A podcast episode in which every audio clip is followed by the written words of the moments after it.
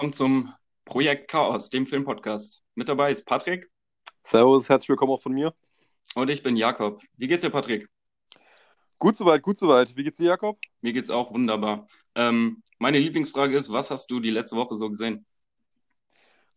Ja, sehr schön direkt, dass du direkt von Anfang an so äh, in die Vollen gehst und fragst, ja, was habe ich die Woche gesehen? Ähm, ich habe die Woche von äh, Terry Gilliam äh, König der Fischer gesehen. Einer der Terry Gilliam-Filme, die ich noch nicht gesehen hatte, der ganz, ganz toll war mit äh, Robin Williams und Jeff Bridges. So ganz typisch Terry Gilliam, ziemlich abgefahren. Dann sehr ich, abgedreht wahrscheinlich, ne? Sehr, sehr abgedreht. Aber wirklich so, so ganz klassisch Terry Gilliam, einfach mit dem Herz im rechten Fleck, sodass du selbst die komischsten Absurditäten akzeptieren kannst und sie einfach trotzdem toll findest, irgendwie, weil einfach alles so vor Sympathie nur so strotzt. Ähm, und ja. Ich habe nie so richtig viele Terry Gilliam-Filme gesehen. Also ähm, Brasil habe ich mal angefangen und ich kam da irgendwie überhaupt nicht rein. Ist das, das ist, ist, der, der, ist auch, der ist auch so abgedreht, dass man da gar nicht reinkommt. Ähm, ich glaube, du bist aber ein Ries genauso wie ich ein Riesenfan von vielen Läufen in Las Vegas, oder? Ach shit, der ist auch von Terry Gilliam. Stimmt, ja klar. Gut, ja, der ist natürlich Hammer. Aber äh, ist, der ist ja auch mega, der, da kommt man schnell rein, der ist zugänglich. Aber wie ist es bei dem Film jetzt, von dem? Äh, der ist tatsächlich, du kommst relativ gut rein, weil die Geschichte auch eher so in unserer Wirklichkeit verwurzelt ist und es eher darum geht, äh, also dass Robin Williams halt eher so einen ja, geistig verwirrten Typen spielt, der sozusagen in einer Fantasiewelt lebt. Aber der Film selber hat eigentlich kaum fantastische Elemente. Also es ist leichter reinzukommen. Sehr leicht reinzukommen. Also wirklich ein ganz, ganz angenehmer Film. Dann habe ich noch gesehen, äh, bin ich ein bisschen in die Klassikerkiste gegriffen und habe ähm, hab The Apartment von Billy Wilder gesehen mit Jack Lemmon. War auch, oh, war auch sehr, sehr angenehm, hat auch sehr viel Spaß gemacht, auch wenn er ein bisschen zu lang war. Und der eigentliche Film, über den ich jetzt kurz sprechen will, ähm, den ich als letztes gesehen habe, wie nämlich auch letzte Woche habe ich wieder einen Paul Thomas Anderson Film gerewatcht und habe mir The Master angeguckt. Den nimmst du ja richtig vor im Moment, ne? Den arbeitest du Stück für Stück ab. Aber du kanntest ja. du schon den Film, ne? Also hast du auch gerewatcht.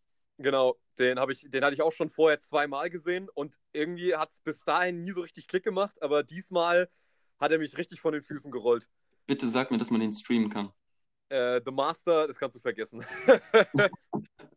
Klassiker, wie, wie, wie, wir letzte Woche schon gesagt haben, ey, Paul Thomas Anderson, schwierig online zu finden, leider. Ja, der Mann ist wirklich, der hat keine Internetpräsenz, aber um, um mal kurz um auf The Master einzugehen, äh, hast du den gesehen? Nee, nee leider nicht. Nee, nee, hast du nicht Ich habe ja, hab ja kaum äh, Paul Thomas Anderson gesehen, leider. Ja, ja aber ähm, nur, nur kurz, kurzer Abriss, es geht in The Master, ist, ist es so eine Art, ja, äh, so, so ein bisschen based on a true story, ähm, weil es geht, es soll so eine Art Parallelidee sein zu Scientology. Also es geht um eine, äh, um eine Sekte, die sich in dem Film The Cause nennt, die angeführt wird von Philip Seymour Hoffman. Und um, als Hauptcharakter haben wir die Figur gespielt von Joaquin Phoenix, die äh, ein Kriegsveteran ist, ziemlich ja, verwirrte, posttraumatisch belastete Seele, die sozusagen in diesem The Cause so eine Art Halt findet. Und es geht sozusagen darum, wie funktioniert Manipulation, wie funktioniert diese sozusagen Gehirnwäsche, jemanden in eine Sekte reinzubekommen und warum gehen solche Leute in eine Sekte und das wird da alles so verhandelt. Und das ist einfach, wie immer von Paul Thomas Anderson, wirklich so auf den Punkt inszeniert. Philip Seymour Hoffman und Joaquin Phoenix liefern Leistungen ab, die gehen so ungefähr auf das Level, was Danny Day-Lewis in There Will Be Blood hat. Also es ist wirklich ein Hammerfilm, der auch unfassbar geil gefilmt ist. Also ein richtiges Meisterwerk mal wieder von Paul Thomas Anderson. Und Joaquin Phoenix ist der Master? Also ist er dieser Sektenführer? Nee, nee, das ist Philip Seymour Hoffman. Ach so, okay. Der leider verstorbene Philip Seymour Hoffman, ja, der, der spielt es. Und der zeigt mal wieder, dass es einfach einer der tollsten Schauspieler ist, die wir die letzten 20, 30 Jahre hatten. Ja, und gerade mit Joaquin Phoenix an seiner Seite muss, muss echt krass sein. Also gerade Joaquin Phoenix zeigt mal wieder, dass irgendwie, wenn, wenn, ich, wenn ich jetzt halt Leute höre, die davon reden, dass Joker seine beste Leistung ist, das kann halt auch nur jemand sagen, der sonst nichts von Joaquin Phoenix gesehen hat. Ich fand ihn in Her zum Beispiel auch überragend. In einfach. Her ist es einfach überragend. Es ist, weil, weil Joaquin Phoenix halt sowohl in The Master als auch in Her zeigt, wie subtil er eigentlich schauspielern kann und wie viel er trotzdem überbringen kann. Und in The Joker ist er halt einfach im wahrsten Sinne des Wortes ein Faxenclown. ja, gut, ich will jetzt nicht die, äh, die schauspielerische Leistung von ihm in The Joker, äh, The Joker, ich glaube, der ist nur Joker kleinreden. der ist auch schon ziemlich krass in Joker. Absolut, absolut. Aber ähm, dieses Feinfühlige, dieses ganz in sich gekehrte, dieses Ruhige, was er ausstrahlen kann, ähm, fand ich in Her auf jeden Fall auch irgendwie spannender tatsächlich als das, äh, als dieses sehr extrovertierte Schauspiel, wo es darum geht, sich zu inszenieren. Das finde ich dann immer ein bisschen, bisschen intensiver tatsächlich. Ja, fandest du, also ging es dir auch so? Also mein Problem mit Joker war, ich fand die Leistung von ihm natürlich wahnsinnig elektrisierend, aber irgendwie wirkte sie trotzdem auf so eine unangenehme Art und Weise gewollt. Mm.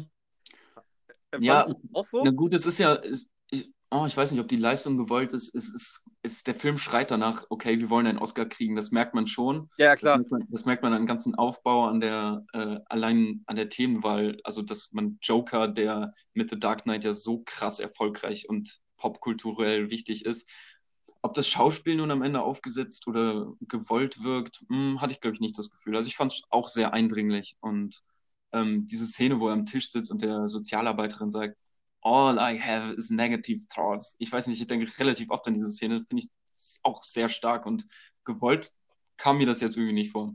Wie meinst du das?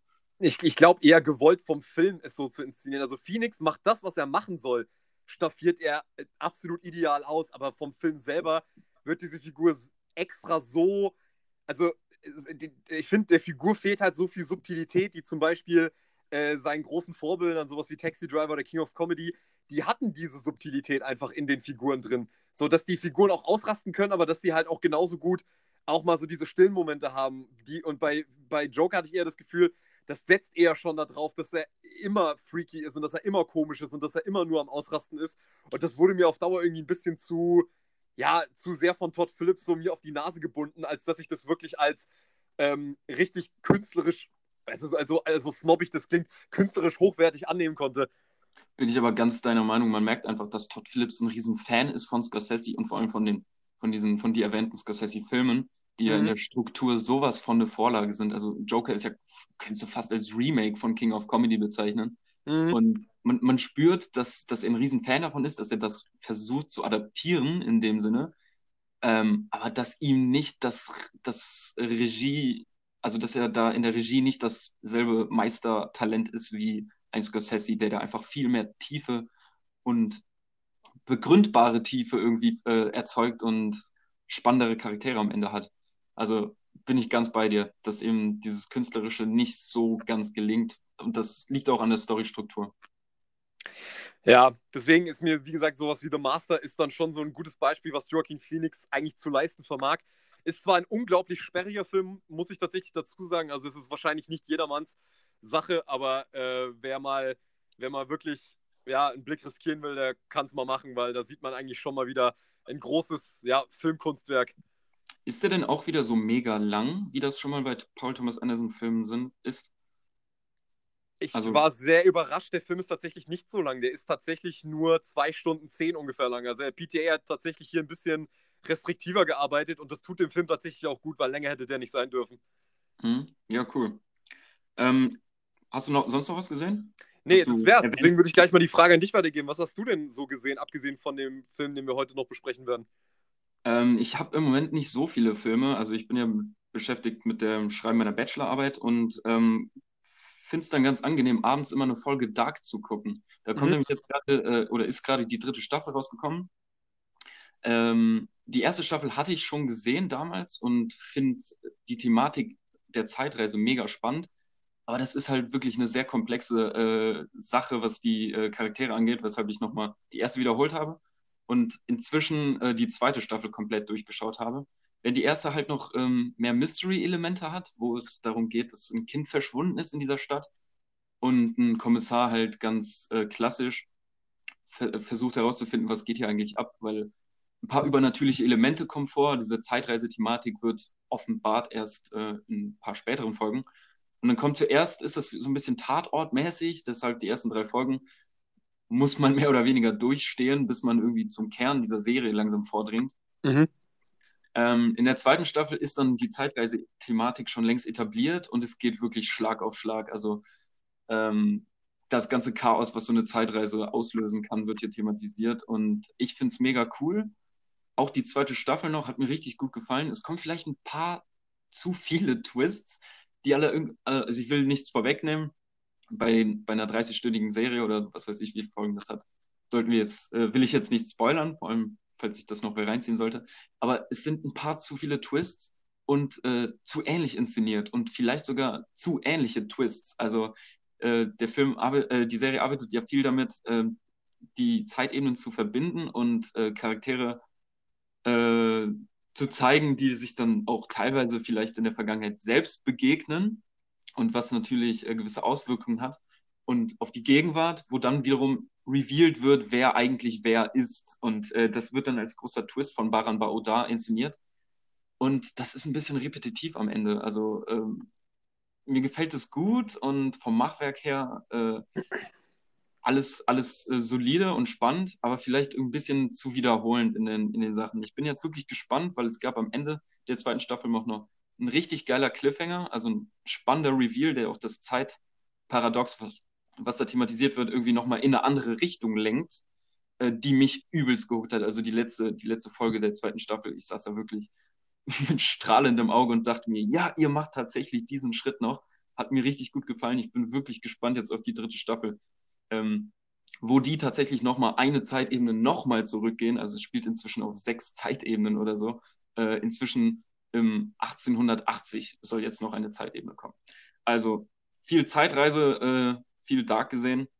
Filme habe ich, glaube ich, nur so einen Kurzfilm gesehen, der erwähnenswert ist. Kann man sich in der Arte-Mediathek angucken. Das ist ein zweiminütiges Stop-Motion-Filmchen, wo äh, Menschen die Rolle von Tieren einnehmen und äh, Tiere die Mensch äh, Rollen von Menschen. Äh, ein paar Lulls auf jeden Fall verfügbar.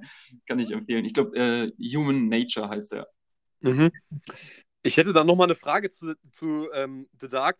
Ähm, oder zu Dark, ist es denn, äh, weil wenn ich, wenn ich das gerade mit diesen ganzen Zeitebenen höre, ist es mhm. denn, weiß die Serie denn clever mit dem Zeitelement zu spielen oder ist das, oder muss man da wirklich die Logik komplett ausschalten? Weil es ist ja oft das Problem bei Zeitreisefilmen, dass die vor Logiklöchern eigentlich nur so krachen, dass äh, eigentlich du dir eigentlich denkst, okay, also ich habe zwar jetzt schon gemerkt, dass da tausende Loopholes drin sind, aber trotzdem akzeptiere ich noch, was passiert, weil man sowieso nicht mehr kapiert, was eigentlich los ist. Oder schafft es der Film da ohne große Logiklöcher da durch, äh, die Serie schafft die das da ohne Logiklöcher groß durchzukommen? Ich glaube, für mich ist tatsächlich auch ein, äh, ein Problem der Serie darin begründet. Ähm, nämlich, ähm, es gibt ja verschiedene Ansätze, wie man so eine Zeitreise inszeniert. Ne? Und ähm, eine davon, die, ich weiß nicht, ob das schon zu viel vorweggenommen ist. Nee, ähm, eine, also eine Idee, äh, die Dark halt nämlich präsentiert, ist, dass die Vergangenheit nicht veränderbar, ist, sondern dass sie schon geschehen ist. Das heißt, jede Zeitreise, die du machst, um die Vergangenheit zu ändern, löst die Gegenwart erst aus. So, und das ist halt eine Prämisse des Films, die halt äh, ziemlich eisern eigentlich bis jetzt zumindest erscheint. Die Vergangenheit ist nicht zu ändern. Und das ist halt äh, so die Logik, der man als Zuschauer relativ schnell folgen kann und deswegen halt äh, wenig Log Logiklücken Logik äh, zulässt, weil es halt, äh, also es gibt dieses eiserne Gesetz, die Vergangenheit scheint äh, offenbar nicht veränderbar zu sein. Das Problem allerdings ist, dass es also vielleicht keine Logiklücke ist, aber dass die Charaktere diese Scheiße einfach nicht verstehen wollen. Ne? Also man selbst als Zuschauer hat längst geblickt, die Vergangenheit kannst du anscheinend nicht ändern, mhm. Kuren aber nicht. Und äh, manchmal denkst du dann, ist vielleicht das, das äh, Handeln der Figur nicht nachvollziehbar, aber ich weiß nicht, ob es eine Logiklücke ist. Also äh, es ist schon sehr unübersichtlich teilweise, aber ich finde, inhärente Logik wird hier auf jeden Fall präsentiert. Ja, gut, weil, weil das ist immer so ein, weil das halt immer so ein Riesenproblem, was ich mit so Zeitreisefilmen habe, dass du, also ich weiß nicht, hast du Danny, hast du ähm, Danny Boyles äh, Trance gesehen? Boah, nee, habe ich nicht. Trance? Ja, mit, äh, mit äh, James McAvoy und Vince, Vincent Cassell und ähm, Rosario Dawson. Nee, klingt aber spannend schon mal von, der, von dem Cast. Ja, aber also das war zum Beispiel so ein Film, wo ich, weil, weil der, also ich will das nicht spoilern, aber der arbeitet halt auch so ein bisschen mit, mit, mit solchen verschiedenen Ebenen und der hat das halt so lange, äh, so lange so gemacht, wie er halt Bock hat, also wo du wirklich das Gefühl hattest, der Film macht nur noch seine eigenen Regeln und du als Zuschauer wirst eigentlich komplett außen vor gelassen, ob du das jetzt irgendwie noch kapieren kannst oder ob du das wirklich noch verstehen sollst, sondern es geht einfach nur darum, dass der Film sich selber wahnsinnig clever dabei vorkommen will, äh, mit diesen Zeitebenen rumzuspielen. Und ich zum Beispiel fand, bei dem Film hat es überhaupt nicht funktioniert so. Und deswegen bin ich bei so Zeitreisefilmen immer so ein bisschen skeptisch, obwohl ich die Thematik eigentlich immer total geil finde. Also zum Beispiel Filme wie ähm, About Time oder so, also alles eine Frage der Zeit, finde ich, die machen das halt richtig gut. Die gehen damit richtig, ja. richtig gut um.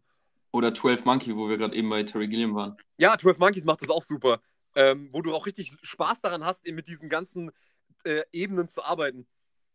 Ich glaube, ähm, wenn es mich verwirrt, mag ich es tendenziell. Es ist auch, äh, gerade Zeitreise sind ja so übelst schwierig nachzuvollziehen und haben so das dickste Mindfuck-Potenzial eigentlich, was Film so, äh, was ich so an Filmen kenne. Und ich mag das immer, wenn es mich verwirrt und ich auch das Prinzip, wie funktioniert jetzt diese Zeitreise in dem Film, erstmal gar nicht richtig greifen kann. Und wenn ich da so ein bisschen vor den Kopf gestoßen werde, mag ich das tendenziell. So auch bei Dark. Oder bei Donnie Darko. Oder bei Donnie Darko vor allem. Ja, deswegen mag ich auch den Twist am Ende der zweiten Staffel so. Äh, kleiner äh, ineinander verschränkter Spoiler. Ho hoffentlich, kon hoffentlich konnte den jetzt keiner entziffern. Na gut. ähm, ja, ähm, Trans heißt er? Ja, Trans heißt er, ja. Trans, äh, boah, schreibe ich mir auf jeden Fall direkt mal auf die Liste. Will ich mir, will ich mir nachholen. Weil Zeitreisefilme, gute Zeitreisefilme, immer geil, immer geil. da, da würde ich dir zustimmen. Ich mag, ja, ich mag ja sogar Zurück in die Zukunft, obwohl ich kein äh, großer Zemeckis-Fan bin, aber den ersten Zurück in die Zukunft finde ich ja auch richtig, richtig super, was das angeht, mit dieser Zeitebene zu arbeiten. Nur den ersten, dann den zweiten nicht mehr? Ich habe zwei und drei mir gar nicht erst angeschaut. Ähm, Oha. Weil äh, irgendwie, ich, ich habe. Ich hab, will zumindest auch noch einziehen. Der, der ist fließend an den ersten angebunden und ja? Äh, funktioniert genauso gut für mich wie der erste. Okay, weil ich weiß nicht, ich bin da, ich bin bei der Trilogie, habe ich mir halt immer du hörst halt immer nur so, ja, Teil 1 sozusagen das Meisterwerk und dann Teil 2 und 3 sind nur so lauer Aufguss und deswegen war ich da bisher ein bisschen, ja, zaghaft, was das angeht, sich den Film vielleicht mal, sich die Filme vielleicht mal zu Gemüte zu führen. Aber wenn du das sagst, dann werde ich sie mir definitiv auch mal auf die Watchlist packen. Also zumindest den zweiten habe ich irgendwie immer als fließender Übergang wahrgenommen zu dem ersten und als genauso geil. Das Spannende ist, die setzen äh, teilweise sogar dieselben Szenen des ersten Teils äh, ins Bild und man checkt das gar nicht. Also, weil die haben die Szenen einfach doppelt verwendet, weil es äh, in derselben Zeit spielt, also wegen, wegen, natürlich wegen der Zeitreise wieder. Der dritte Film ist dann so ein Western-Setting angesetzt und äh, das äh, muss man drauf stehen. Ich weiß nicht, das ist ein bisschen komisch, alles wirkt so drauf platziert, dass wir jetzt unbedingt einen Zeitreisefilm äh, in diesem Western haben. Es ist eine interessante Idee, aber funktioniert für mich nicht so gut, der dritte. Aber den, mhm. ersten, den zweiten solltest du, oh, sollte man mal nachholen. Dann ist der auf jeden Fall mal vermerkt, weil ähm, ja. ja. Was wir auch noch, äh, was ich auch nachgeholt habe, äh, beziehungsweise was anstand war, der Rewatch von Bronson. Der Film, ja. um den es gleich also noch ein bisschen weitergehen soll. Ähm, kannst du uns ein bisschen was zum äh, Regisseur Nicholas Winding Refn erzählen? Ja, sehr gerne. Ja, Nicholas Winding Refn, ich bin mir nicht sicher, ob der wirklich ein Begriff ist für äh, die meisten Leute, weil äh, seine Filme schon immer auf eine gewisse Art und Weise sich durch einen speziellen Stil ausgezeichnet haben. Ähm, es ist ein dänischer Regisseur, geboren in Kopenhagen, der ähm, relativ lange eher mit so kleineren Filmen sich einen Namen gemacht hat. Äh, seine Karriere begann 1999, glaube ich, mit äh, Pusher 1. Äh, da muss ich tatsächlich aber jetzt auch mal an dich mal kurz weitergeben. Die Pusher-Filme hast du gesehen, oder? Ich habe die Pusher-Trilogie gesehen, ja. Ähm, kann man bei Prime abrufen. Oder äh, ich hatte letztens, glaube ich, sogar nochmal nachgeschaut, nur der zweite und dritte ist im Moment online. Fragt nicht, wieso die den ersten rausgenommen haben. Wer guckt sich eine Trilogie an, ohne den, den ersten Film zu sehen? Aber ja, der erste Film ähm, mag ich, glaube ich, sogar am liebsten. Der ist mit Mats Mikkelsen als ganz jungen äh, Schauspieler, der ist aber nur ein, also ist nicht die Hauptrolle. Ähm, die sind sehr schnell erzählt, das sind Gangsterfilme, sehr atmosphärisch, äh, klein Gangstermilieu, also äh, viele Drogendeals, sehr temporeich, viel Koks auch. Ähm, das sind coole, authentische kleine Street-Gangster-Filme, äh, die dann ähm, im zweiten und dritten Teil schon größere Ausmaße annehmen und ähm, auch eine melancholische, melancholische Perspektive auf dieses Drogen äh, und wie das, wie das ver, ähm, verwertbar ist mit, äh, mit der Familiensituation auch. Also wie kriegst du Familie in einem Hut, unter einem Hut ich mag die schon sehr gerne. Vor allem äh, der erste ist halt von so einer von so einer unglaublichen hohen Tempo begleitet. Also Pusher pusht auch, ne? Also es wird gepusht. Tatsächlich, der Zuschauer wird gepusht. Äh, es geht immer darum, eine Frist einzuhalten, wie schnell äh, von A nach B zu kommen ist, weil man sonst irgendwie von einem anderen Drogengangster einen Schlag auf den Hinterkopf nett ausgedrückt äh, bekommt. Ähm, und es ist vielleicht so ein bisschen vergleichbar wie äh, wie heißt jetzt der Film, der Anfang des Jahres mit Adam Sandler so rauskam? Irgendwas mit dir. Der schwarze Diamant. Un Uncut Gems. Uncut Gems, genau. Äh, es geht so ein bisschen in diese Richtung, nur halt auf einer dänischen, äh, ja, auf einer dänischen Stadt äh, bezogen. Ja, äh, ich wollte mich gerade nochmal korrigieren. Pusher 1 kam 1996 raus, Verzeihung. 96, gutes Jahr. Genau, der kam 1996 raus und ja, Reffen hat sich mit dem ersten Pusher-Film auf jeden Fall schon mal einen Namen gemacht gehabt, hat dann äh, mit Matt Mikkelsen im Jahre 99 auch noch The Bleeder gemacht, auch ein Film, den ich leider nicht gesehen habe. Ähm, den habe ich auch noch nicht gesehen. Ja, und abgesehen von der Pusher-Trilogie hatte ihn eigentlich bisher noch niemand auf dem Zettel. Ähm, er und Matt Mikkelsen haben dann sogar nochmal zusammengearbeitet in Valhalla Rising.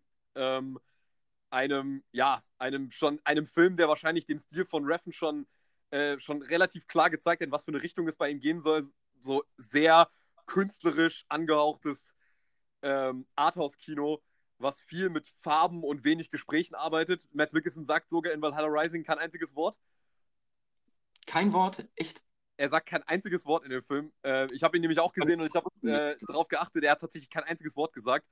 Ähm, aber, bis da, aber bis dahin war tatsächlich ja, Nicholas Winning Refn kein beschriebenes Blatt, bis er dann 2011 einen Film rausgebracht hat, äh, der ihn tatsächlich ein bisschen durch die Decke hat schießen lassen als Regisseur, wo sich Leute. Wer ist denn dieser Nicholas Winning Refn? Das war der, äh, ja, ich würde schon, ich denke, man kann ihn so bezeichnen, der moderne Klassiker Drive mit Ryan Gosling. Der, ja, der, der Refn, der Refn-Stil so am ehesten zusammengefasst hat. Du hattest äh, einen Film, der sich sehr, sehr klar an dem, ja, dem Kino der 70er Jahre orientiert hat. Eine Figur, eine moralisch eigentlich äh, schon aufrechte Figur, die aber halt die falschen Mittel dafür benutzt, um die moralischen Taten umzusetzen, die ja von Einsamkeit geprägt ist, die, ähm, die, die, die, die, die aber trotzdem immer versucht, das Richtige zu tun. Also Drive, die Figur selber erinnert sehr, sehr an, an Travis Bickler aus Taxi Driver. Und den Stil, den Reffen da aufgefahren hat, ist, dass er auf einmal so wahnsinnig viel mit Neonfarben gearbeitet hat. Viel mit Neonfarben, die Charaktere reden viel, wenig, viel, viel weniger als sonst. Es wird sehr viel über die Bildsprache nur erzählt. Äh, es wird sehr viel auch mit Synthi-Musik gearbeitet, äh, mit, mit so 80er Jahre angehauchter Musik. Was den meisten Leuten im Begriff sein sollte, ist vor allem das äh, Anfangslied von Drive, was, ähm, wie auch viele von meinen Freunden wissen, mein absolutes Lieblingslied Nightcall von Kewinski. Sehr geil. Ja, also das ist halt, das ist halt so dieses, das, das wo man sich wirklich, äh, wo man schon gemerkt hat, okay, Reffen der hat wirklich einen ganz, ganz eigenen Stil und der macht wirklich Filme, die sieht man eigentlich nur bei ihm so. Und Drive, ja, der hat sich über Jahre dann, äh, hat erstmal Ryan Gosling natürlich als großen Schauspieler etabliert, weil die Rolle ihm halt wirklich auf den Leib geschneidert war. Und dann war Nicholas Winning Refn ein Name, der dann auf einmal auch Budget bekommen hat für Projekte, für die man normalerweise kein Geld bekommen würde. Und hat dann zwei Jahre später äh, Only God Forgives rausgebracht mit Ryan Gosling. Ein sehr der schon wesentlich kontroverser aufge, aufgenommen wurde, der, wo es sogar so weit ging, dass Leute beim Filmfestival in Cannes, wo er gezeigt wurde, aus dem Screening rausgelaufen sind, weil sie den Film so schrecklich fanden. Also Refn hat dann auf einmal angefangen, nachdem er in Drive noch so ein bisschen versucht hat, ja, linear zu erzählen, hat er in Only God Forgives plötzlich angefangen, mehr oder weniger nur noch auf seine Bildsprache zu setzen, was halt ziemlich vielen Leuten ja auf den Sack ging und ihm so den Ruf gebracht hat, so als so ein ja, als so ein, als ein Egomane, der dann, ähm, der nur so seine eigenen Filme, äh, seine, eigene Vision auf die Leinwand bringen will, der aber gar kein Interesse mehr daran hat, wirklich gute Filme zu machen. Und dann hatte, und sein nächster Film hat dem Ganzen nicht unbedingt weitergeholfen, weil The Neon Demon mehr oder weniger genau dasselbe Prinzip verfolgt. Ähm, abgesehen davon, dass der Film in der Modebranche spielt, hat er eigentlich keinen wirklichen Halt mehr inhaltlich. Also auch viel, viel merkwürdige Szenen, viel Neonfarben, wenig Gerede, viel nur ganz lange, die Kamera steht auf irgendwelche Neonfarben, neongetünchten Bilder. Und das war so Reference Stil, wo Leute dann auch wirklich gesagt haben, okay, nach, nach Neon Demon haben sich Leute wirklich gedacht, okay, es reicht uns. So, es reicht mir. Und äh, ich muss tatsächlich sagen, ich bin ein großer Fan, insbesondere von diesen letzten drei Filmen, weil äh, ich tatsächlich sagen muss, ich finde, Reffen ist einer der wenigen Regisseure, der durch seinen, ja, durch seinen, durch seinen klaren Stil tatsächlich äh, zeigt, dass man im Kino nur mit reiner Oberflächengestaltung tatsächlich irgendwie eine Tiefe in das Medium Film reinbringen kann. Und dafür schätze ich ihn tatsächlich sehr. Und diese letzten drei Filme. Und ja, ein Film, der in der vor Valhalla Rising 2008 rauskam, der ja, der auch in der Zeit kam, wo Nicholas Winning Refn noch kein großer Name war. Das ist äh, der heute besprochene Bronson mit äh, Tom Hardy in der Rolle. Und ja, Jakob, möchtest du uns vielleicht mal sagen, worum geht es denn in Bronson? In Bronson ist er äh, Reffen noch linearer gewesen. Also da hat er tatsächlich ja. noch auf äh, eine Handlung gesetzt. Wobei die Handlung jetzt in äh, Bronson auch ziemlich untypisch ist. Also es ist jetzt kein komplett äh, klassischer Aufbau, äh, aufgebauter Film. Wir haben im Zentrum nämlich jetzt in Bronson äh, auch wieder eine äh, von Gewalt dominierte Figur. Es geht um ähm, Mike Peterson, Michael Peterson, äh, und der ist eigentlich in nichts besonders gut, außer in Gewaltausübung. Und ähm, der Film thematisiert, wie er sich von ähm, kürzes, also eine, ziemlich früh, nachdem er die Schule beendet hat, ähm, der Gewalt widmet und einen Raubüberfall begeht, der aber irgendwie nur ein Appel und Ei überhaupt stiehlt. Also es sind am Ende 20 Dollar oder so, die er sich einsteckt und ab ins Knast, äh, ab in den Knast deswegen kommt. Und von nun an und wahrscheinlich auch äh, kaum noch verlassen wird. Ähm, er kriegt äh, mehrere Jahre, insgesamt glaube ich 27 Jahre Haft aufgebrummt, ähm, über, über, die Jahre gesamt und ähm, sorgt halt immer dafür, im Knast neuen Stress zu kriegen, neue Prügeleien anzuzetteln. Er arbeitet sich so Stück für Stück ähm, auch mediale Aufmerksamkeit, die ihn als den gefährlichsten Verbrecher Englands oder den gewalttätigsten Verbrecher Englands äh, titulieren. Und ähm, er selbst geht darin am Ende auf. Also er, er, er ist Selbstdarsteller, er äh, fühlt sich auch als Künstler in gewisser Weise in seiner Gewalt. Also so wird der Film zumindest inszeniert. Und ähm, ja, er steigt halt äh, immer weiter, also er, er, verliert sich immer weiter in diesen Gewaltaktionen, die werden sein, sein Lebensinhalt. Und ähm, wenn er dann äh, nach, ich glaube, nach den ersten sieben Jahren oder so tatsächlich mal aus dem Knast rauskommt, weiß er auch mit sich wirklich nichts anderes anzufangen, außer äh, weiter in die Gewalt zu rutschen und ähm, arbeitet sich äh, hoch in einer Bare-Knuckle-Kampfszene, also wo einfach gekämpft wird mit nackter Haut, äh, mit nackten Händen und er wird ein richtig bekannter Kämpfer. Allerdings geht es nicht äh, lange so, denn er geht wieder zurück in den Knast und äh, diesmal aber ähm, eine psychiatrische Einrichtung. Also dann wird er tatsächlich mit anderen geistig Beeinträchtigten äh, eingesperrt und sein Ziel ist es, da wieder rauszukommen, wieder in einen anderen Knast zu kommen. Und ähm, meine Frage an dich wäre jetzt erstmal, äh, wie stehst du diesem Film gegenüber? Also wie findest oder wie findest du ihn insgesamt vor allem im Werk Raffens betrachtet? Also wie stehst du dem Film gegenüber?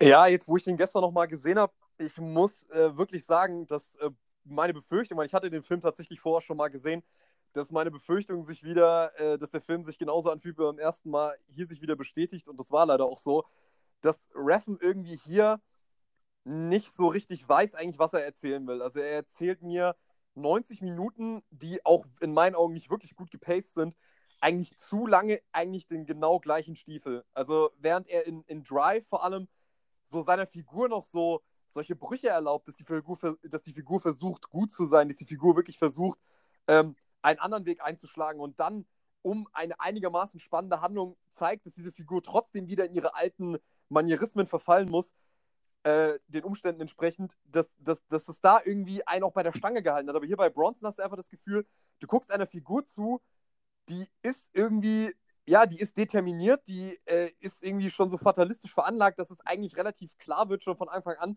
diese Figur wird nicht rehabilitiert werden. Den kannst du 40 Jahre in Einzelhaft stecken, der wird, sobald die Zellentür aufgeht, wird er trotzdem wieder irgendwelche äh, Wachmänner verprügeln und äh, ja, versuchen, äh, noch ein paar Jahre zu bekommen. Und das fand ich auf Dauer einfach irgendwie ein bisschen ermüdend, weil auch mir viel zu wenig von Reffens typischen Stil drin war. Es war mir, ja, es, es war auch ein bisschen, vielleicht mir ein bisschen zu naturalistische Kamera. Also, ähm, dass die Bilder selber so ein bisschen noch so grobkörnig waren und so ein bisschen unsauber. Und da sind mir tatsächlich so ein bisschen diese hochgepolierten Bilder von Reffen, die er dann in Drive, in Only God Forgives und Neon Demon hatte, die sind mir da tatsächlich um einiges lieber als jetzt hier, weil ich nicht unbedingt sagen will, dass ich will, würde wirklich behaupten, Reffen ist nicht unbedingt der beste Regisseur darin, wenn es darum geht, äh, ja, mit, mit wirklich äh, Charakteren zu arbeiten, sondern er funktioniert besser, wenn er mit Charaktermasken arbeitet. Wie siehst du das denn? Ähm, ja, also diese charakterliche Nichtentwicklung ist ja eigentlich ganz interessant, weil man muss sich ja die Frage stellen, wieso hat Reffen sich überhaupt jetzt äh, diesen Charakter ausgesucht? Wieso inszeniert er diese Person? Was fasziniert ihn dadurch? Ne? Und ja, gerade dadurch, dass er sich nicht entwickelt, ist es, glaube ich, auch richtig schwierig, da äh, eine, also erstmal schwierig, einen spannenden Film zu inszenieren, dadurch, dass die Charakter sich einfach null weiterentwickelt. Äh, er hat es nun aber trotzdem gemacht und ich glaube, das ist irgendwie der, äh, ja, der, der Punkt, da, also das zeichnet ihn aus. Mich hat der Film deswegen nicht verloren. Ich fand es äh, interessant äh, nachzuvollziehen, dass da anscheinend kein Progress stattfindet. Ähm, wir haben ihn jetzt natürlich das zweite Mal gesehen, also ich auch das zweite Mal. Da weiß man, es ist inzwischen, oder wenn man sich auch ein bisschen äh, den Wikipedia-Artikel von äh, Charles Bronson nochmal durchliest oder so, weiß man ja, dass er der, den gesamten, sein gesamtes Leben im Knast verbringen wird und da wenig Entwicklung stattfindet. Aber als ich den das erste Mal gesehen habe, versucht man natürlich noch irgendwie für sich zu ergründen, was ist sein Antrieb, was ist seine Motivation. Und das erschließt sich ja erst nach einer Weile, dass da, ähm, dass da keine Entwicklung stattfindet, dass er da in diesen Zwangsmechanismen gefangen bleibt. Und äh, ich fand das sehr, sehr cooler Kniff, dass da einfach mal keine Entwicklung ist. Und mhm. vielleicht ist das auch wieder eine Charaktermaske, die er hier zeigt. Ähm, was würdest du denn sagen? Wieso hat sich Reffen diesen, diese Person ausgesucht, die tatsächlich keine, keinerlei Entwicklung fort, äh, ja, keine Entwicklung durchmacht, sondern in ihren, in ihren Zwangshandlungen irgendwie bestehen bleibt und sich nicht daraus lösen kann? Ich glaube erstmal, dass die Figur Reffen zugesagt hat, vor allem weil, weil sie erstmal kontrovers ist. Also Reffen ist ja jetzt nicht unbedingt ein Regisseur, der äh, ein Problem damit hat, Leuten wie ich ja schon vorhin erwähnt habe, der hat kein Problem, Leuten auf den Sack zu gehen mit seinen Filmen. ähm, und ich glaube, bei Bronson hat er halt auch eine Figur genommen, die vielleicht auch so ein bisschen wie er tickt, also so eine Figur, der das einfach scheißegal ist, was andere von ihm denken. Er will in dem, was er macht, der Beste sein und da lässt er sich von niemandem äh, reinreden. Und deswegen, ich glaube, diese, diese, diese Entschlossenheit von Charlie Bronson und diese absolute, dieses absolute Fehlen von, von Zügelung, was man bei ihm irgendwie anführen würde, wie man sagen würde, ja, man bringt ihn in irgendwelche äh, in irgendwelche Anstalten oder so und dann wird er sich schon wieder finden. Das äh, passiert bei Charlie Bronson ja überhaupt nicht. Und ich glaube, dass Reffen das halt sehr imponiert hat, weil er mit seiner Kunst und mit seinen Filmen ja auch eher so ein Radikalkünstler ist, der äh, wahrscheinlich große Bewunderung auch für so jemanden wie Charlie Bronson hat, der für seine Kunst, weil darüber, darum ja, soll es ja auch gehen, dass Charlie Bronson sich ja selber als Performance-Künstler fast schon inszeniert, der ja in dem, was er tut, eine große Wertigkeit sieht. Und Reffen wahrscheinlich so eine Figur auch bewundert, weil er das mit seinen Filmen ja mehr oder weniger auch so macht. Ich glaube auch tatsächlich, ähm, dass er es einfach übertrieben witzig findet, die Figur. Ja, ja, ganz einfach. Dass er sich einfach das Leben von dem angeschaut hat und es wirklich einfach amüsant findet, wie man sein Leben so gestalten kann. Also, dass man wirklich aus dem Knast rauskommt und das Erste, was einem einfällt, einen Diamantenladen zu überfallen, um wieder in den Knast zu kommen. Oder im Knast den Gefängnisaufseher äh, entführt, um ohne irgendein Ziel, sondern einfach nur der Entführung wegen. Und ich glaube, dass dieser, dass dieser Charakter in der aufmerksamkeitshaschenden Weise auch einfach amüsant ist für, für Reffen, wie es, äh, was er dann tatsächlich auch in der äh, Darstellung äh, finde ich, zeigt. Also, dass er diese Figur auch irgendwie amüsant findet. Äh, aber nicht nur amüsant, sondern natürlich auch gewaltvoll.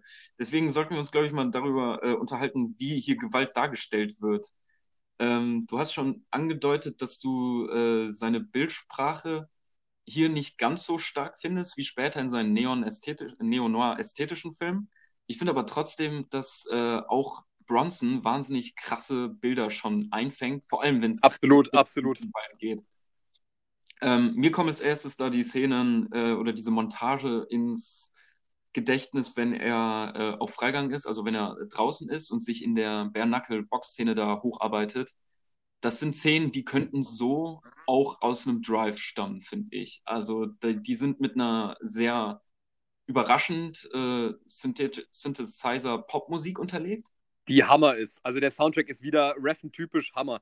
Ja, genau. Und ähm, wenn da äh, montiert wird, wie dieser äh, Aufstiegs- oder die Entwicklung, zumindest äh, in dieser Szene, die er da macht, wie er sich da etabliert und diese Kämpfe in Slow Motion mit äh, auch Neo-Noir-Elementen äh, inszeniert werden, dann sind das schon Bilder, die ich finde, so auch aus seinen späteren Werken stammen könnten. Fandst du äh, die Filme denn, äh, die Szenen dann auch nicht so schön inszeniert oder? Äh, nee, also ich muss sagen, er, äh, der Film hat so diese vereinzelt diese Szenen, wo Reffen ja wieder viel mit Farben arbeitet. Da gibt es ja dieses Bild von Bronson, der in diesem roten Käfig ist am Anfang. Ich glaube, das ist sogar die Eröffnungsszene, oder? Der genau, und also man muss ja auch sagen, die Eröffnungsszene ist wirklich der Hammer. Also ich finde, die Eröffnung ist absolut großartig. Also das ist wirklich so, so musst du einen Charakter einführen. Du weißt sofort, wer und was Charlie Bronson ist. Und es wird mit dieser Eingangssequenz eigentlich perfekt eingefangen. So mit diesem Rot, mit diesem Rot, so dieses, dieses Diabolische, dieses Teuflische wird sofort signalisiert durch die Farben. Und da zeigt Reffen auch wieder, dass er mit Farben halt einfach umgehen kann.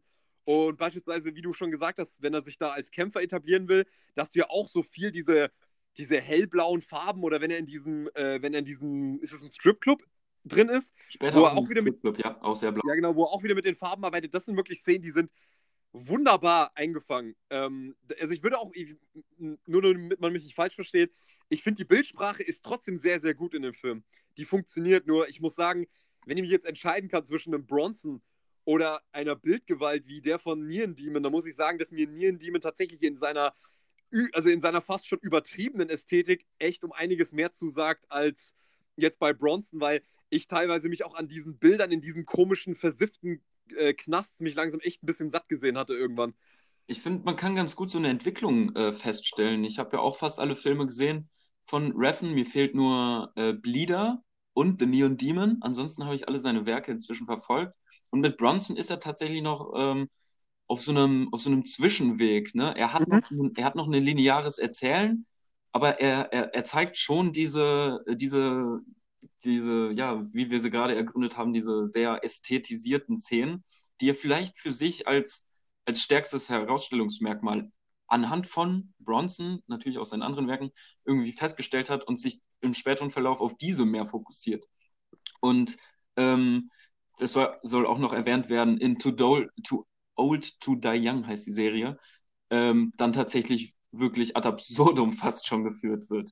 Ähm, hast du die Film, äh, die Serie oder den langen Film, das ist 13 Stunden langer Film, kann man auch so betrachten. Hast du das gesehen schon? Nee, weil mir gesagt wurde, das soll absolut grausam sein. Wie hast du es denn gesehen und wie Ich habe es gesehen und ich liebe es. Also ich finde es wirklich spannend. es ist aber auch in gewisser Weise grausam. Das muss man, muss man, äh, muss man auch sagen. Also hier, hier übertreibt das nämlich wirklich. In Too Old to Die Young.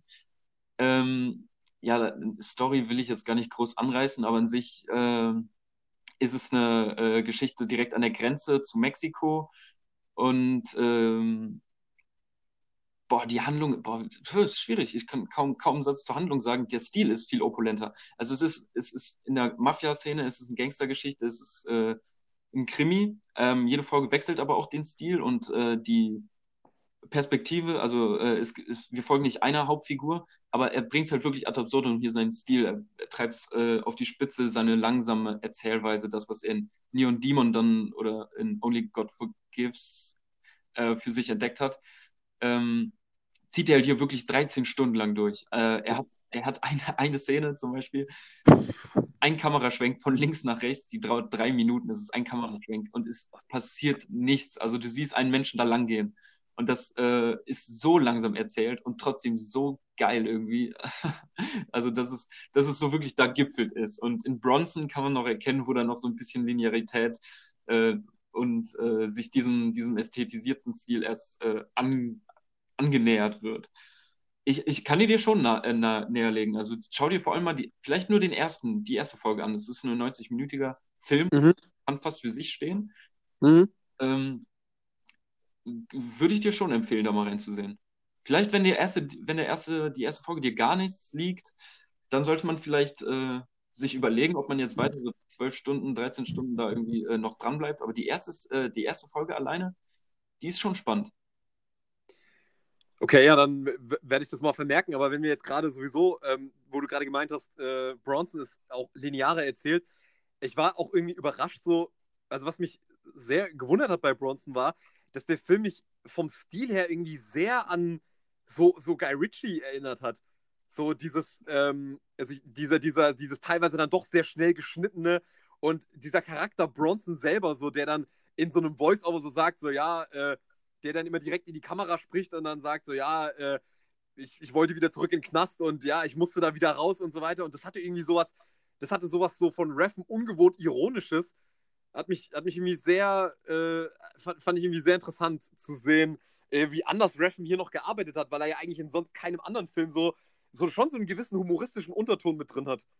Wie hatte das auf dich gewirkt, dass ähm, hier Bronson der Erzähler seiner eigenen Story ist? Also er spricht ja wirklich, als Zuschauer sieht man diesen Film ähm, ähm, als Publikum eines Theaterstücks quasi. Also ja, ja. Bronson äh, hat ja auch diese klassischen Maskeraden auf in diesen Szenen, wo er ähm, an, direkt an das Publikum, was wir dann auch eingeblendet sehen, wie es da als Theaterpublikum sitzt und sich selbst als Künstler inszeniert und seine eigene Story erzählt. Ähm, das ist ja ein ganz bewusster Stil. Wie hatte das auf dich gewirkt, dass man da so wirklich vom Film in diese Position gesetzt wird äh, und angesprochen wird? Ich, ich muss zugeben, ich kann nicht so ganz sagen, ob das dem Film wirklich dienlich war, aber andererseits muss ich sagen, ich könnte mir den Film auch gar nicht anders vorstellen, wie man das sonst er erzählen soll, so eine absurde Geschichte. Also ich finde dieser, du brauchst diesen Bruch irgendwie mit der, äh, du brauchst irgendwie den Bruch mit dem Medium-Film, weil sonst könnte man diese Geschichte eigentlich kaum ertragen, eigentlich, wenn man sich das so angucken müsste.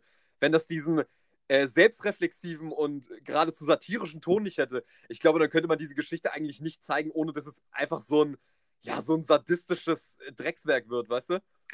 Ich glaube, wenn du das anders, äh, also die Bilder nimmst, da gibt es auch einen ganz spannenden YouTube-Kanal, äh, Trailer umgeschnitten, mit anderer Musik drüber gelegt, anderen Bildfilter und so.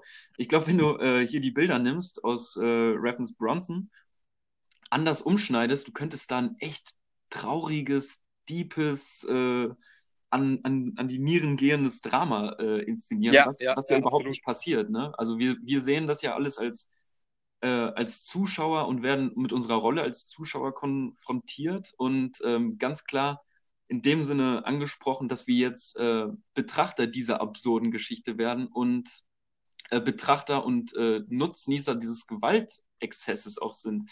Also das fand ich interessant, dass es, ähm, dass es diese doppelte Deutung öffnet, von wegen wir gucken gerade Gewalt zu. Also ganz klar, wir äh, entscheiden uns jetzt, dieser Gewalt uns auszusetzen und äh, folgen dieser auch in einer überästhetisierten Weise von einer Person, die sich als Künstler in ihrer Gewalt irgendwie sieht und äh, das als ihren Lebensmittelpunkt für sich entschieden hat das fand ich, äh, fand ich einen ganz coolen Ansatz, das irgendwie nochmal äh, auch auf dieser Ebene anzusprechen, diesen Punkt nämlich der Inszenierung. Denn das Kunsthafte ist hier sehr wichtig in, de, in dem Film. Ähm, ich fand auch ähm, insgesamt, äh, dass neben dieser kunsthaften Inszenierung es sehr rauschhaft wirkt. Mhm. Also wenn, äh, wenn Bronson in, dieser, in diesen Gewaltexzessen mündet, dann, dann wird alles ja, äh, ich fand einfach, ja, Rauschhaft trifft es am besten. Ne? Also ähm, er, er, geht ja wirklich ans Äußerste, er ist ekstatisch, er von Hardy wirklich geisteskrank gut gespielt. Äh, ja, Wahnsinn. Grenzen Wahnsinn. der Körperlichkeit und ähm, dieses komplett in diesem, in diesem Moment sich verlieren, ist ja irgendwie etwas, was man, was man auch mit einer künstlerischen Erfahrung verbindet, oder? Ja, weil er so, äh, weil er so radikal ist, weil er so ganz klar hinter seiner Version steht, was sein Lebensentwurf ist. Und das ist, äh, ja, ich, ich will praktisch so lange wie möglich im Knast sitzen und dort Radau machen. Und ich fand halt diesen, also was so erfrischend war, ist halt, und das ist nämlich der Punkt, was du gerade angebracht hast, ähm, hast du sehr gut rausgestellt, dass das eigentlich eine sautraurige Geschichte ist.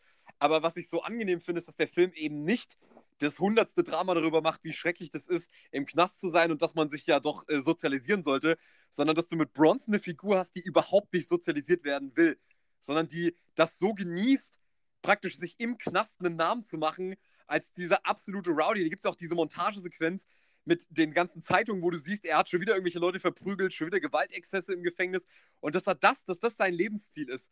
Und das fand ich so interessant zu sehen, wie er da so eine, so eine Kunst draus macht, aber ja sich dann tatsächlich sogar weiterentwickelt in seinem Künstlerdasein und tatsächlich ein Künstler wird. Kannst du da vielleicht was zu sagen?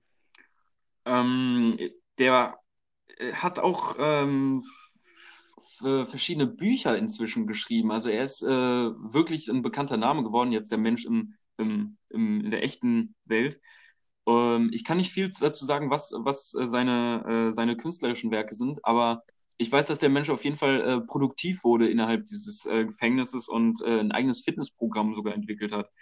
Ähm, ich meinte jetzt, wie du, wie in dem Film wird entwickelt er sich ja langsam auch zu so einer Art wirklichen Künstler. Also ich, ob du da, ob du da was zu sagen kannst.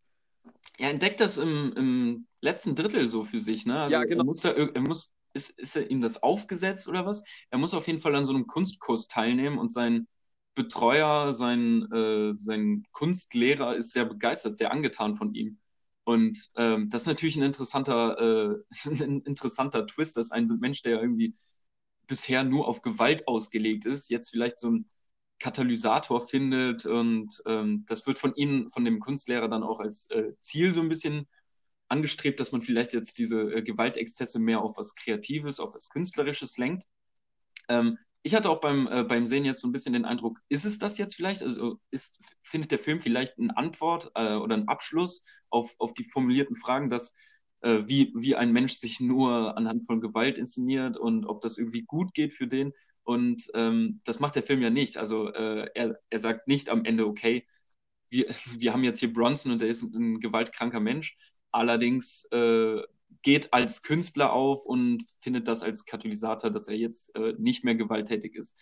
Ähm, das, das passiert nicht, sondern äh, er bleibt schon sich seiner äh, Kunst der Gewalt äh, verschrieben und ist es nur als weiteres äh, aus, aus, wie heißt das, Ausdrucksmittel. Ne? Also er, er wird jetzt kein komplett nur reiner Künstler, sondern er bleibt am Ende immer noch Künstler der Gewalt. Und das macht er mit der Entführung um seinen Kunstlehrer dann auch nochmal äh, ganz klipp und klar deutlich. Ja, aber da ist nämlich auch wieder so ein Punkt, wo ich dich jetzt tatsächlich mal fragen würde, wie empfandest du denn allgemein das Tempo des Films selbst? Weil ich muss wirklich sagen, dieses Rauschhafte hat sich nur so in den ersten 20 Minuten bei mir breit gemacht. Irgendwann ich, ich war irgendwann einfach so ermüdet von diesem ständigen äh, Wiedergewaltexzess. Dann wird er irgendwo anders hin verlegt, Gewaltexzess. Er wird in die Psychiatrie verlegt, Gewaltexzess.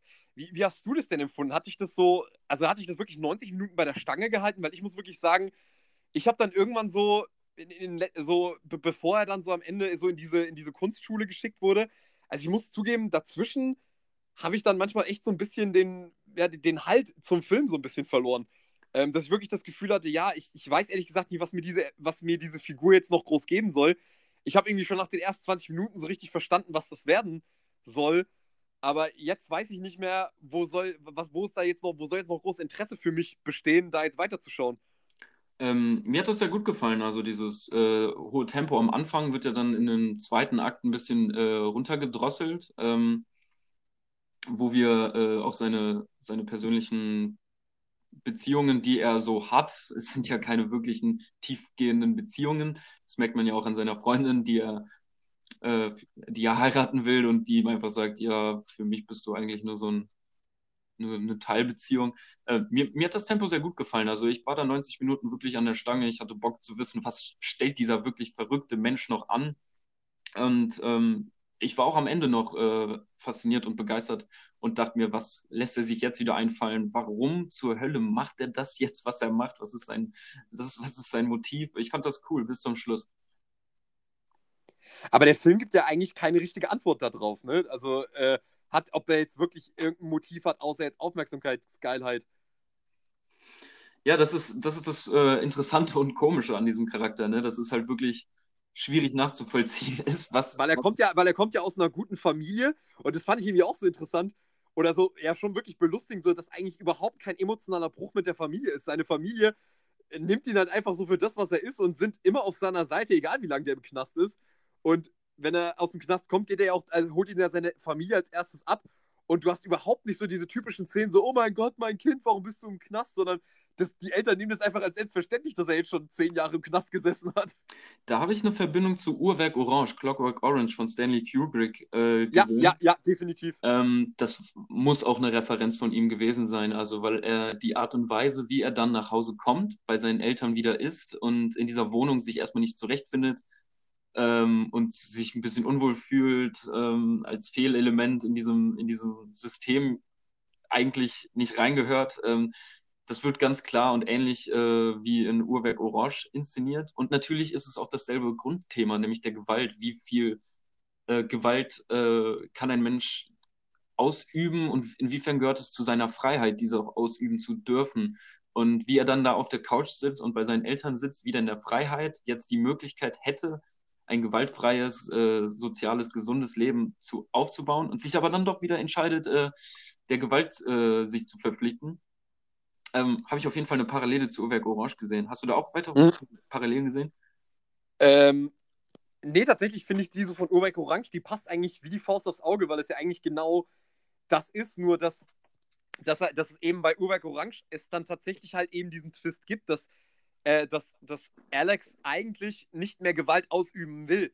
Bei Bronson ist es ja so, der merkt ja praktisch nach fünf Minuten, okay, in dieser Welt hier draußen, abgesehen davon, dass ich jetzt in irgendwelchen äh, organisierten Kämpfen äh, wieder mich nur in Gewalt ergehe, gibt es ja eigentlich für mich nichts zu tun. Während ja bei, bei, ähm, bei Alex so ein bisschen dieser Bruch ist, dass ihm ja abtrainiert wurde, Gewalt äh, ausüben zu wollen. Bei Bronson ist ja der Grund, warum er rauskommt, ja ein ganz anderer die haben einfach keinen Bock mehr, Geld für ihn auszugeben, weil er denen so viel Geld kostet, weil er so viele Wächter zusammenschlägt und weil er so viel kaputt macht, dass sie sagen, ganz ehrlich, wir geben kein Staatsgeld mehr für dich aus und schmeißen ihn einfach raus. Ja, ähm, interessant ist ja auch, das Ende vom Film ist anders als das Ende des Buches ne, von Anthony Burgess. Ähm, Im Ende von, äh, vom Buch entscheidet sich nämlich äh, Alex nochmal dazu, Gewalt auszuüben. Aber Moment mal, bei Überg Orange siehst du doch auch in so einem letzten Flashback von Alex, dass er äh, immer noch derselbe ist. Okay, ja gut, dann kriege ich das jetzt nicht ganz auf die Reihe, bevor ich da irgendwas Falsches äh, mit Halbwissen von mir gebe. Der Roman, es, der Roman weil, weil, liegt schon weil, viel dachte, als ich den gelesen habe. Aber ich meinte, dass es, ich meine in Erinnerung zu haben, dass es am Ende schon äh, anders inszeniert wird. Also da kommt doch mal ein Reporter zum Alex, der im Krankenhaus liegt und ähm, da passiert dann irgendwas anders, als, äh, als es Stanley Kubrick entscheidet zu erzählen. Macht er ja oft und gerne, sich von, seinen von den Werken, auf die er sich bezieht, nochmal am Ende explizit zu trennen. Ja, äh, ich sag nur The Shining. Ja, oder äh, Lolita. Leider auch. Stimmt. Ähm, ich habe noch eine andere Parallele gesehen, ähm, jetzt nicht zu Stanley Kubrick, äh, sondern in der Darstellung von den geistig beeinträchtigten Menschen, zu denen er dann irgendwann ins, äh, mhm. in, die, in die Therapieeinrichtung äh, gesteckt wird. Denn die Gefängnis kommen nicht mit ihm klar. Kein Mensch kommt mit diesem Menschen klar, der einfach nur als Ziel hat, Gewalt auszuüben und auch nicht zu bändigen ist. Und weil er einfach so ein kranker Kämpfer ist, auch jeweils wieder äh, zehn Männer braucht, erwachsene Männer, die ihm ruhig stellen, überhaupt äh, unter Kontrolle zu kriegen. Ähm, wenn er dann in dieser Einrichtung ist, ähm, ähm, hat mich das an Santa Sangre von äh, Alejandro äh, Jodorowsky erinnert, wo er die Hauptperson sich nämlich auch plötzlich irgendwann in einer Einrichtung mit lauter geistig beeinträchtigter Menschen wiederfindet, äh, ohne dass er da äh, wirklich, also wüsste, warum er jetzt genau da gelandet ist.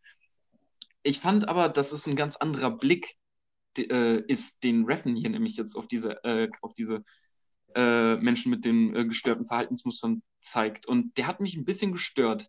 Ich muss sagen, ähm, der ist mir erstmal aufgefallen und dann habe ich mich gefragt, wieso ist er mir aufgefallen? Und am Ende habe ich ihn als ein bisschen weird und störend empfunden. Also damit meine ich, äh, mit, mit welchem Blick er hier äh, die Verrücktheit, äh, Anführungszeichen, der Menschen darstellt. Und mhm. habe mich gefragt, wieso er, wir jetzt sehen, der, wenn er ankommt, dass sich zum Beispiel ein Mann da in die Hand stuhlt und das dann. Äh, ja, das fand ich auch. Das fand ich, das wirkte wirklich so, so total klischiert. So stellt man sich eine, äh, eine Klapsmühle vor.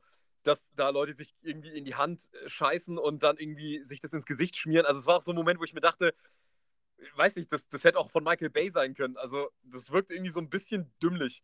Ich fand es auch irgendwie komisch, dass er das so inszeniert, weil die Szene ist relativ lange und äh, sie wird ja in Gänze gezeigt, ohne Schnitt.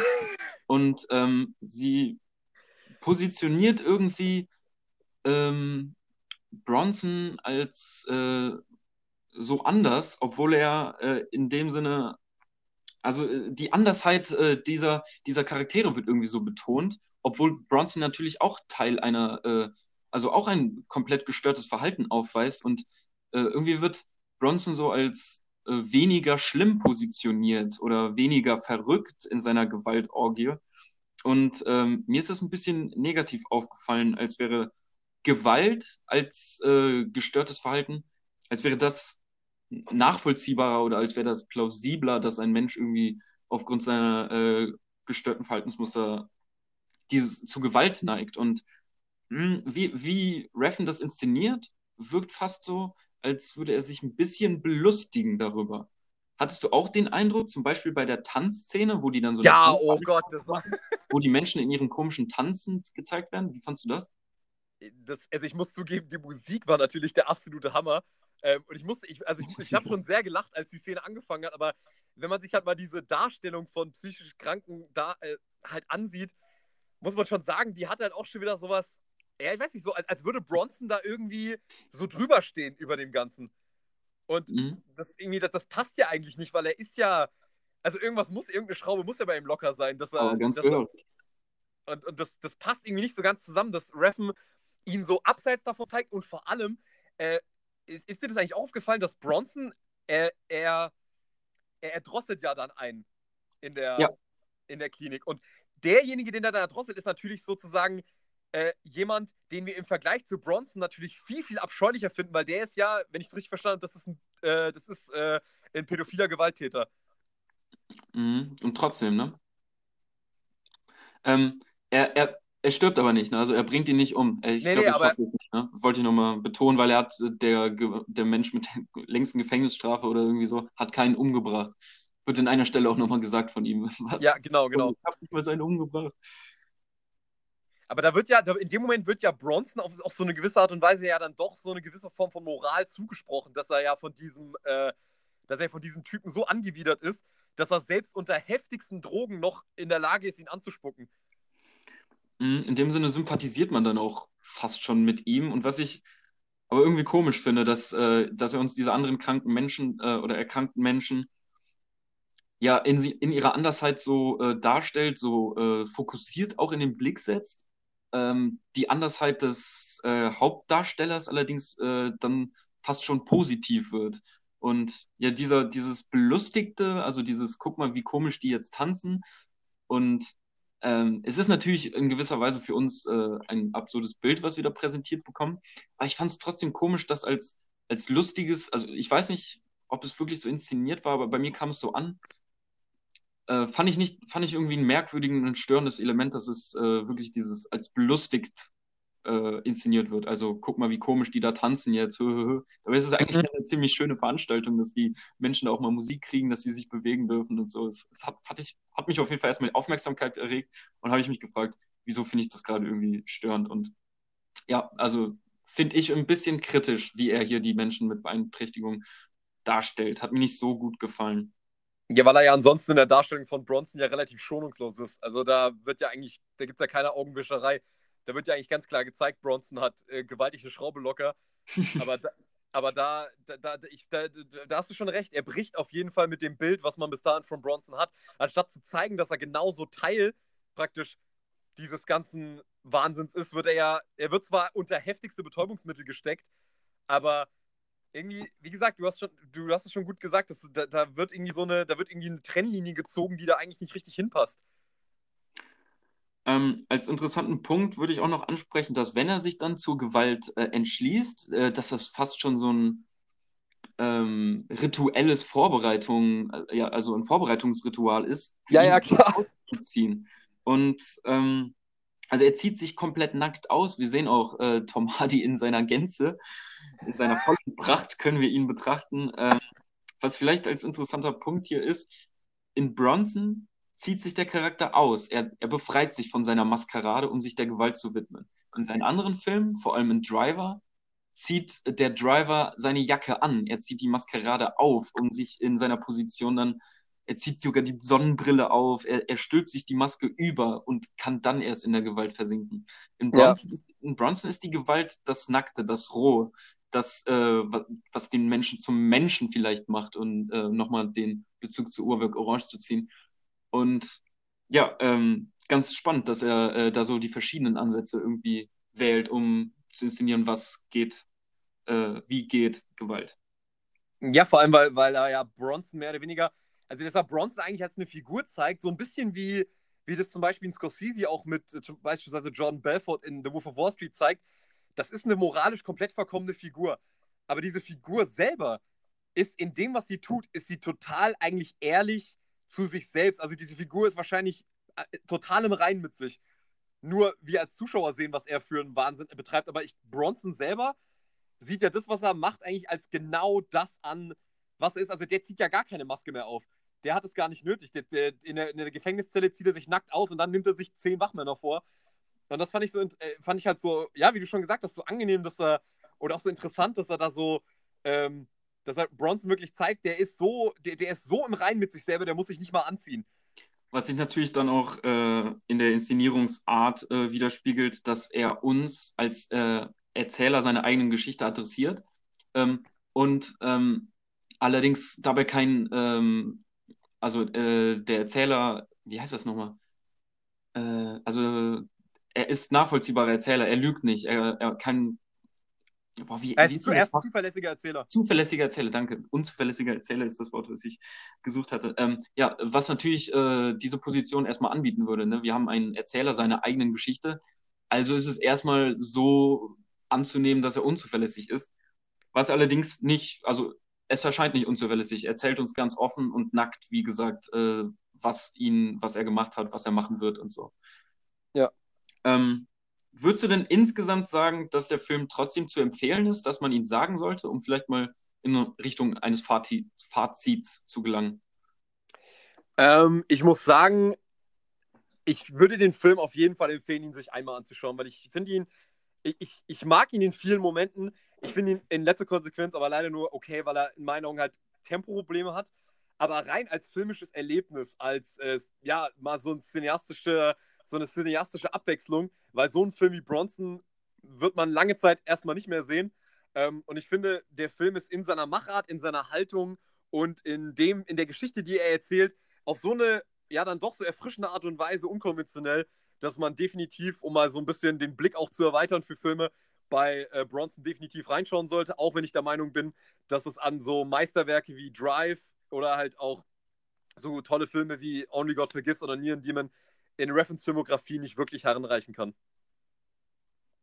Wie siehst denn du das? Also ich war beim zweiten Mal gucken äh, nicht mehr ganz so geflasht, wie es, glaube ich, beim ersten Mal war. Ich habe den vor drei Jahren oder so wahrscheinlich das erste Mal gesehen. Mhm. Ähm, möchte den aber trotzdem empfehlen, vor allem für Fans von Drive, ähm, weil ich glaube, hier wirklich sehr spannend ist, eine Entwicklung festzustellen in der Filmografie Reference. Das ähm, ist immer ganz geil, wenn man von einem Regisseur irgendwie so das Gesamtwerk äh, im Blick hat.